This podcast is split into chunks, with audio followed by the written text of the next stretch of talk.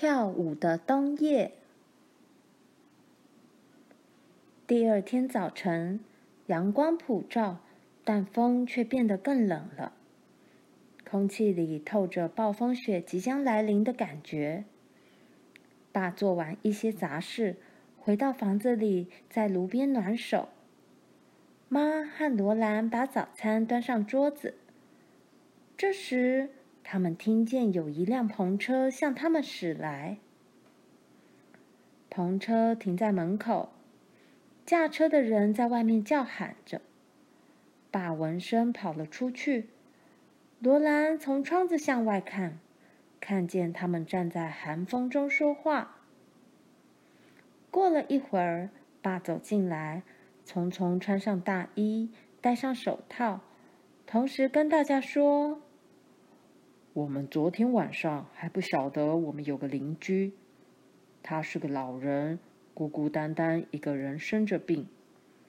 我现在要去他那里，回来后我会把详细情形告诉你们。爸跟那个陌生人坐着篷车走了，过了很久，他才走路回来。爸说：“哇，越来越冷了。”他把大衣和手套脱下，放在椅子上，弯着身体在炉灶边烤火。等到觉得暖和了，他才把围巾解下来说：“事情办妥了。那个驾车的人是最后一个离开的人。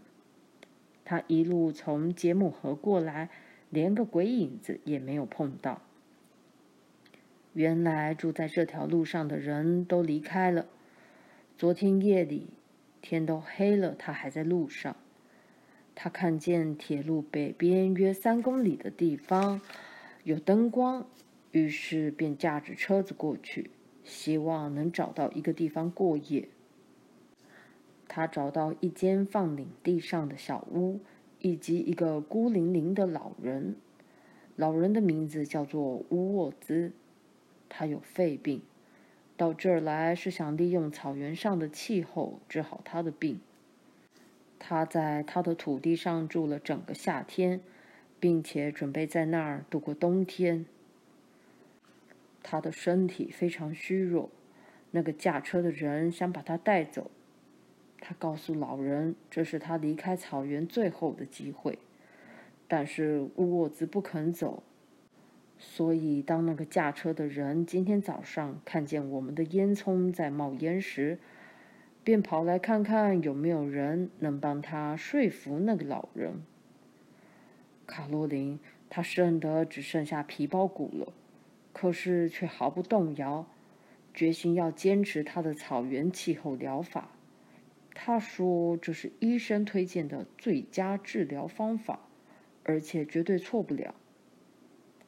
妈说：“世界各地都有人跑到草原上来接受这种治疗。”我知道，卡洛琳，我想这是真的。这些草原大概是唯一能治疗肺结核的药方了。如果你见到他，就知道了。卡洛琳，他的情况绝对不能单独一个人住在小屋里。而且他距离最近的邻居有二十公里远。他应该跟家人住在一起。总之，那个驾车的人和我把他连同他的东西抬上篷车。他跟我们的玲玲一样轻，我轻轻一举就把他放进车里去了。结果他很高兴的离开了。他回到东部跟他的家人在一起，会令人比较放心。这么冷的天气，住在篷车里。他会冻死的，妈说着，又在火上添了一些煤炭。他穿得很暖和，外面套了件很好的大衣，我们还用毛毡把它裹起来，热了一袋燕麦放在他脚上取暖。他会平安回到家的。那个驾车的人是个好人。想到老人跟最后一个驾车的工人走了。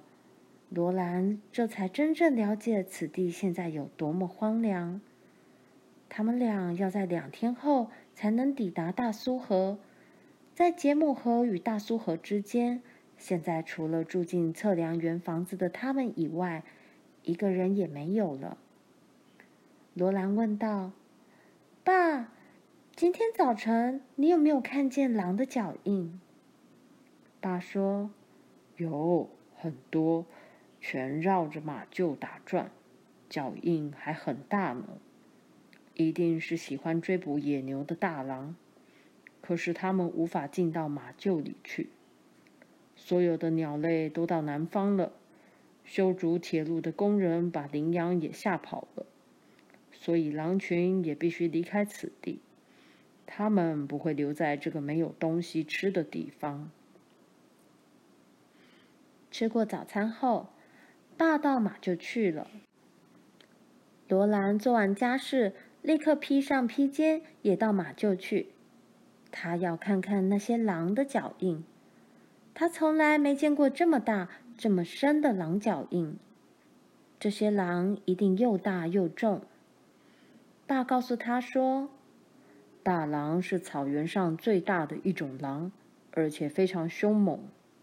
我没有带枪时，可不希望碰上一头大狼。”他仔细的把马厩检查一遍。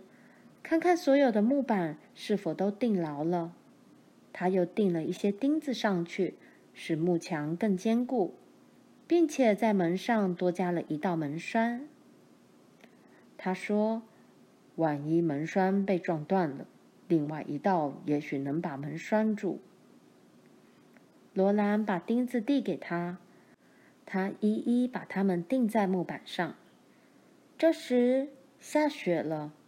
风又急又强，但是这阵风是直吹的，不是暴风雪。风非常冷，冷得他们都说不出话来。他们在温暖的房子里吃晚餐时，爸说：“我不相信这儿的冬天会这么恶劣。暴风雪似乎靠着西明尼苏达地区通过，我们这里偏西很多。”据说向西偏三度，就等于向南方偏一度。晚饭后，他们都围聚在温暖的炉火旁。妈轻轻摇着葛丽丝，罗兰把爸的小提琴盒子拿来，幸福温馨的冬夜开始了。爸边拉小提琴边唱：“英雄万岁，天生的一群，我们要坚定，团结一致。”聚集在自由神的四周，像兄弟手足一样团结。我们将寻得和平与安全。哥伦比亚万岁！幸福的土地呀！玛丽睁开美丽空洞的眼睛，双手交叠在一起，静坐在炉灶边的摇椅里。爸看着他说：“我该为你拉一首什么歌，玛丽？”我想听高原上的玛丽，爸。玛丽说：“爸以柔和的乐音演奏了一首诗歌。”他说：“玛丽，你帮着唱。”然后他们一起唱起来：“青苍的绿树多茂密，五月开的花多美丽，在它们芬芳的阴影下，我把玛丽拥入怀里。”金色年华乘着天使的羽翼，飞越我和我爱人的头顶。我亲爱的人是我的生命，我的光，她是我甜蜜的高原玛丽。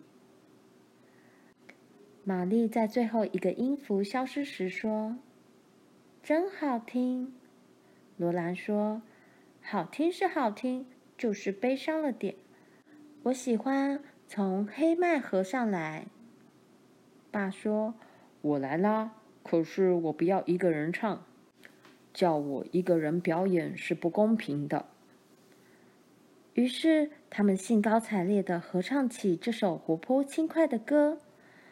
罗兰站起来，做出涉水走过小河的姿势，把裙子拉到脚踝上面，转头向后笑着唱道：“小姐有了小哥儿，那儿哟，他们说。”我才没有呢，可是小哥儿都对我微笑。当我从黑麦河上来，接着爸的小提琴蹦出短而轻快的小调。我是骑兵队的狂欢队长，我用玉米黄豆喂我的马。我常常做别人做不到的事，因为我是骑兵队狂欢队长。我是伟大的队长。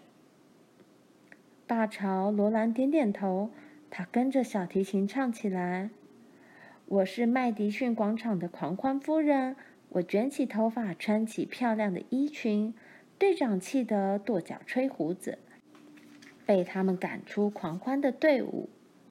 妈喊了罗兰一声。”罗兰，然后对爸说：“查尔斯，你认为这首歌适合女孩子唱吗？”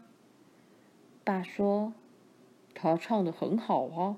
现在，玲玲，该你表演一下了。你到罗兰这里来，我要看看你的表现如何。”他教他们牵着手，踩着波卡舞曲的步子，然后他用小提琴伴奏唱起歌来。他们随着歌声、琴声跳舞，先出脚跟，再出脚趾，舞步就是这样的。先出脚跟，再出脚趾，舞步就是这样的。先出脚跟，再出脚趾。把越拉越快，他们也越跳越快，脚越抬越高，一进一退，一打一转，一直跳到全身发热，笑得气都喘不过来。爸说：“现在，我们来试一段华尔兹舞曲。”小提琴的乐声变成了柔顺悠长的波动。爸轻声告诉他们：“随着乐声漂浮，只要随着乐声漂浮，翩翩起舞，旋转。”罗兰和玲玲在大房间里轻快地滑过，旋转，再旋转。格丽斯坐在妈腿上，睁圆了双眼看着他们。玛丽则静静地听着音乐和舞步声。爸说：“非常好，女孩们，今年冬天我们要多跳点舞。你们正在长大，得知道怎么跳舞。你们两个都会变成很好的舞者。”罗兰叫道：“哎呀，爸，不要停嘛！”爸说：“上床时间已经过很久了，在春天来临之前，像这样漫长惬意的夜晚还多得很呢。”当罗兰把门打开时，严寒的冷意从楼梯上顺势下来。他手里拿着灯，急忙走上楼梯。玛丽和玲玲急急跟在他后面。从下面升上来的炉灶烟囱管附近有点热气。他们靠近烟囱管，把衣服脱掉，用冷得发抖的手指把睡袍套在法兰绒内衣外面。他们牙齿咯咯打颤地爬上冰冷的床。罗兰把灯吹熄。他跟玛丽在黑暗中紧紧抱在一起，毛毡里的寒意慢慢消失。房子外面，冷冷的黑夜像天一样高，像世界一样大。其中除了寂寞的风，什么也没有。罗兰悄悄地说：“玛丽，我想那些狼已经走了，我没有听到他们的叫声。你听到没有？”玛丽睡意朦胧地回答。我希望他们已经走了。